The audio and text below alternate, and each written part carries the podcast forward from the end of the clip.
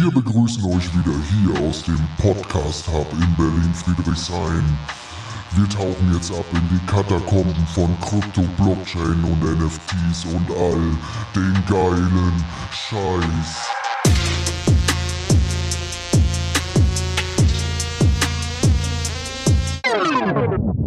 Das ist Berlin, verstehst du? Yes, yes, yes. Wir sind zurück mit einer brandneuen Folge und heute reden wir über den Starknet Airdrop, der diese Woche gekommen ist. Yay!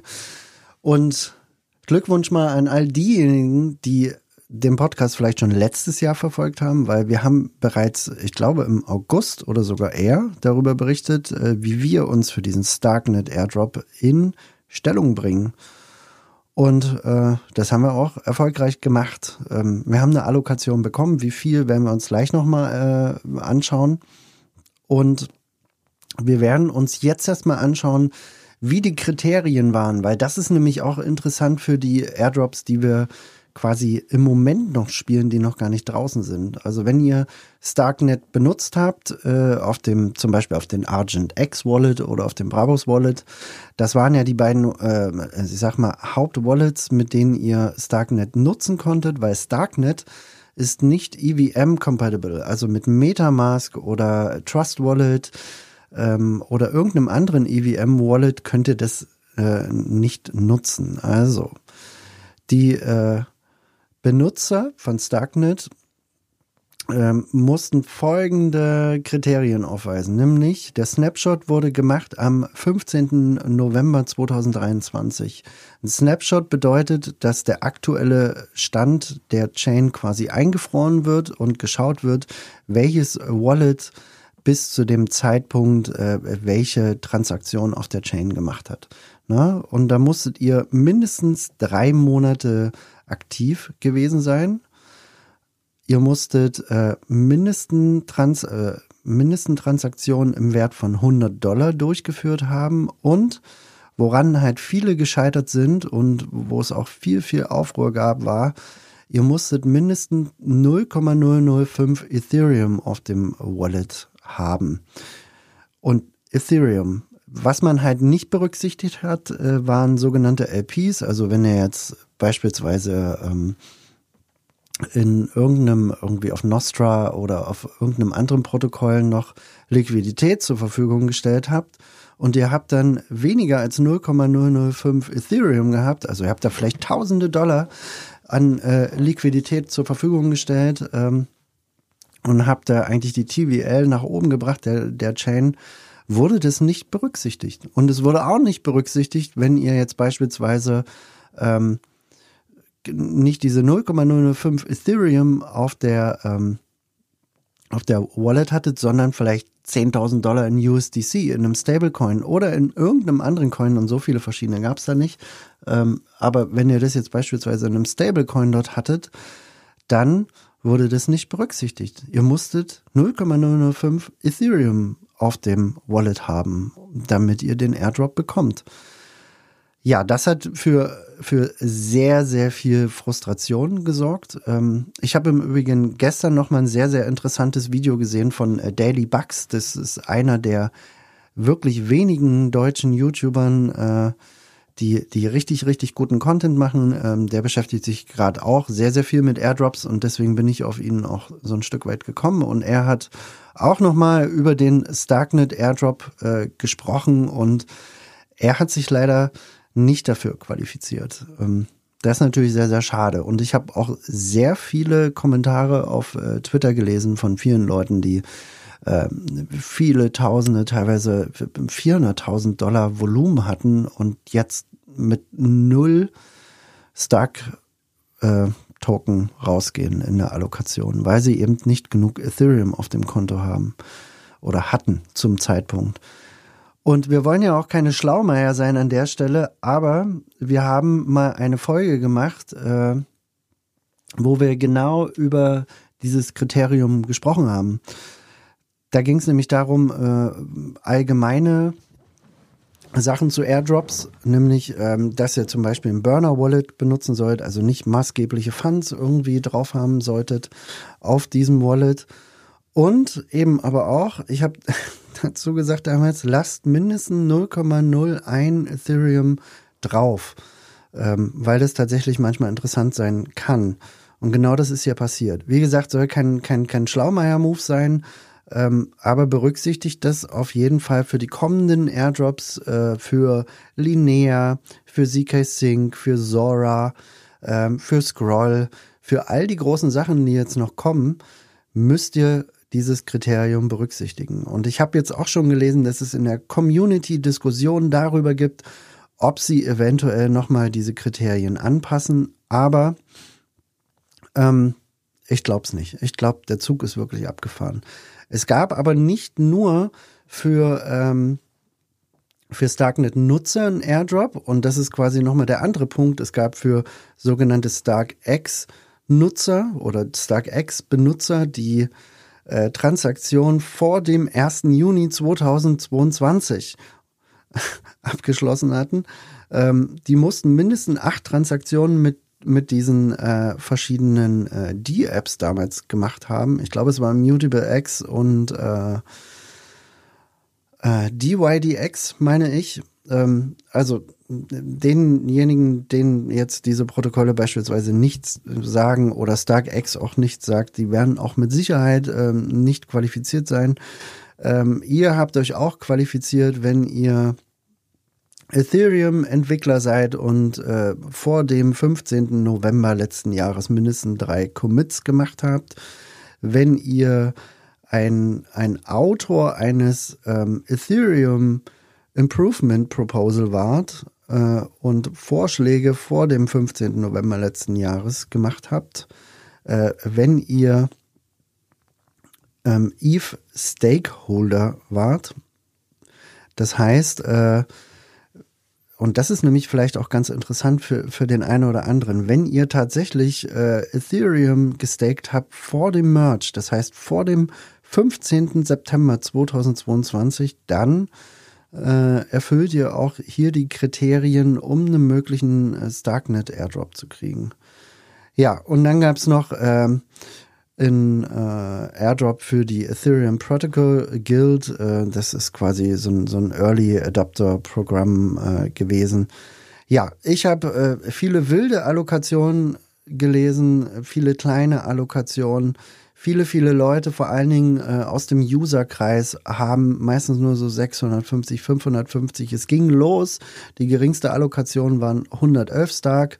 Äh, bei mir waren es 1200 Stark. Ähm, ich bin damit ähm, ehrlicherweise zufrieden. Es ist okay. Es ist jetzt nichts, was mich äh, super euphorisch macht. Ähm, an sich ist es ein guter Stundenlohn. Also lasset mal irgendwie fünf, sechs Stunden gewesen sein über das letzte Jahr, was ich mit Starknet verbracht habe, wenn überhaupt. Ähm, das war jetzt auch kein Airdrop, den ich massiv gefarmt habe und mir sehr, sehr viel Mühe gegeben habe, alle möglichen Kriterien zu erfüllen. Äh, ähm, und 1200 Stark ist, ist auf jeden Fall okay. Ähm, ich habe aber auch ganz, ganz andere Zahlen gesehen. Ich habe 10.000 Stark gesehen. Ich habe äh, auch mal eine Allokation gesehen von 360.000 Stark. Und das hat natürlich die Community auch so ein Stück weit, äh, naja, nach unten gezogen. Also es gibt sehr, sehr viel Hass gerade, weil eben ähm, nicht die Starknet-User hier im Wesentlichen belohnt worden sind, sondern wirklich, äh, ich sag mal, die Ethereum Big Boys, ne? Also die, die irgendwelche Ethereum Proposals äh, letztes Jahr oder davor online gestellt haben, äh, das sind eh schon die Big Boys und die macht man eben jetzt noch reicher. Deswegen habe ich auch viele Kommentare gesehen, äh, einfach nur mit einem Bild, was gezeigt hat, dass die Funds aus Darknet in andere Chains transferiert werden.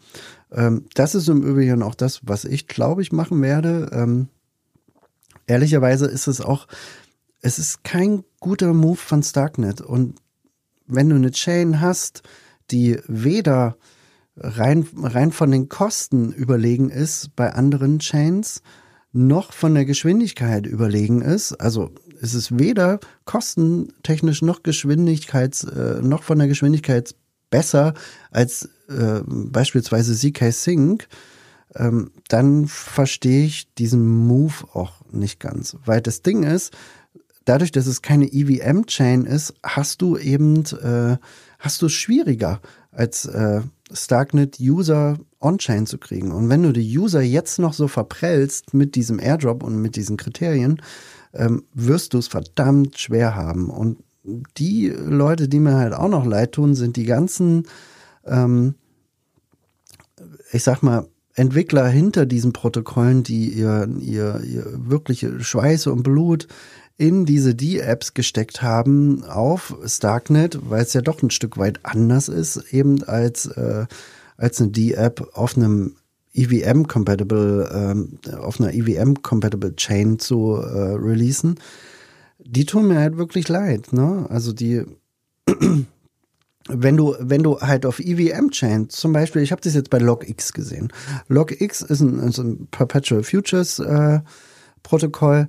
Das ist auf Mode, das ist auf Arbitrum, das ist auf so vielen verschiedenen Chains unterwegs, die sind gar nicht gebunden, ob Mode jetzt erfolgreich ist oder nicht, oder Metis oder ob das Mantle ist oder Arbitrum oder Optimism, die sind überhaupt nicht davon abhängig, ob einer dieser Chains erfolgreich ist oder nicht. Die können relativ zügig einfach ihren, ihren Stack auf einer anderen Chain deployen und ähm, greifen dort eben auch die User ab. Deswegen glaube ich auch, dass Darknet äh, es sehr, sehr schwer haben wird, in Zukunft wirklich hier äh, zu funktionieren und User wirklich on zu boarden. Das sehe ich nämlich wirklich nicht. Ähm, die Frage ist jetzt, was passiert mit dem Starknet-Token? Wie wird der taxieren? Ich habe mir gerade auf KuCoin an, angeschaut, da könnt ihr quasi Pre-Market manchmal Tokens traden. Das war bei äh, Manta war das so, das war bei Celestia so und es gibt jetzt einen äh, Preis, der vorab getradet wird von, ich glaube, über zwei Dollar. Ähm, zwei Dollar neun, glaube ich. Und es ist immer ein ganz gutes Indiz, wo das Ganze hingeht. Und ihr werdet euch jetzt sicherlich die Frage stellen, Mensch, Steffen, was machst du denn mit deiner Allokation? Ist es sinnvoll, das Ganze jetzt zu verkaufen oder nicht? Also meine Strategie äh, wird so sein, dass ich grundlegend äh, erstmal Airdrops halte. Und bei Starknet ist es halt wirklich so, dass, äh, dass wir, wenn wir uns die, ähm, die Unlocks mal anschauen, dann sehen wir, dass im, äh, ich glaube, April, Mai 13 Prozent vom, to äh, vom Total Supply äh, ähm, quasi unlocked werden. Ne? Also die kommen quasi hinzu. Das heißt, VCs kriegen dann einen massiven Anteil von ihrem Investment zurück und können dann auscashen. Ich glaube, weil eben jetzt quasi zum Release noch nicht so viele Coins im Umlauf sind, dass es äh, zu einer Art Revenge-Trade kommen kann. Das ist zumindest meine Strategie. Ich glaube, dass die VCs ganz gut beraten sind, wahrscheinlich den Preis ein bisschen nach oben zu treiben, bis die Unlocks kommen und dann langsam abzuverkaufen. So würde ich das machen, wenn ich ein VC bin. Würde ich doch erstmal, wenn ich, äh, wenn ich quasi 100 oder sagen wir mal 500 Millionen an Starknet oder 500 Millionen Dollar an Starknet Token habe, dann würde ich da erstmal 20, 30 Millionen Dollar nehmen, äh, und den Preis quasi aufrechthalten, beziehungsweise sogar ein bisschen zu pumpen, vielleicht auf 5 Dollar, ähm, um dann langsam abzuverkaufen, wenn ich meine ganzen Tokens kriege, äh, wenn, äh, wenn der Unlock ist im April, Mai. Das ist so ein Stück weit meine Strategie. Äh, durchaus trotzdem erfolgreich, äh, ein guter Stundenlohn am Ende. Und ich freue mich auf jeden Fall für jeden, der jetzt auch vielleicht durch unseren Podcast darauf gekommen ist, bei Starknet mitzumachen, weil am Ende ist es tatsächlich so, waren diese Kriterien doch relativ leicht zu erreichen, wenn man eben diese 0,005 Ethereum auf dem Wallet hatte. Ähm, bleibt dran. Wir werden demnächst nochmal eine Folge darüber machen, welche Airdrops wir jetzt farmen. Und das ist nämlich interessant. 2024 wird das Airdrop-Jahr. Und Starknet war einer der Airdrops, die jetzt quasi gekommen sind. Wir hatten schon Manta, wir hatten Dimension. Ähm, wir werden noch ganz, ganz viele Airdrops sehen im Laufe des Jahres. Vor allen Dingen in Q1 und Q2. Da wird sehr viel passieren. Bleibt dran. Ähm, abonniert auf jeden Fall unseren Kanal auf Spotify oder dem Podcast-Anbieter eurer Wahl. Folgt uns auf Twitter. Ähm, und ich denke, die nächste Folge wird der Hammer.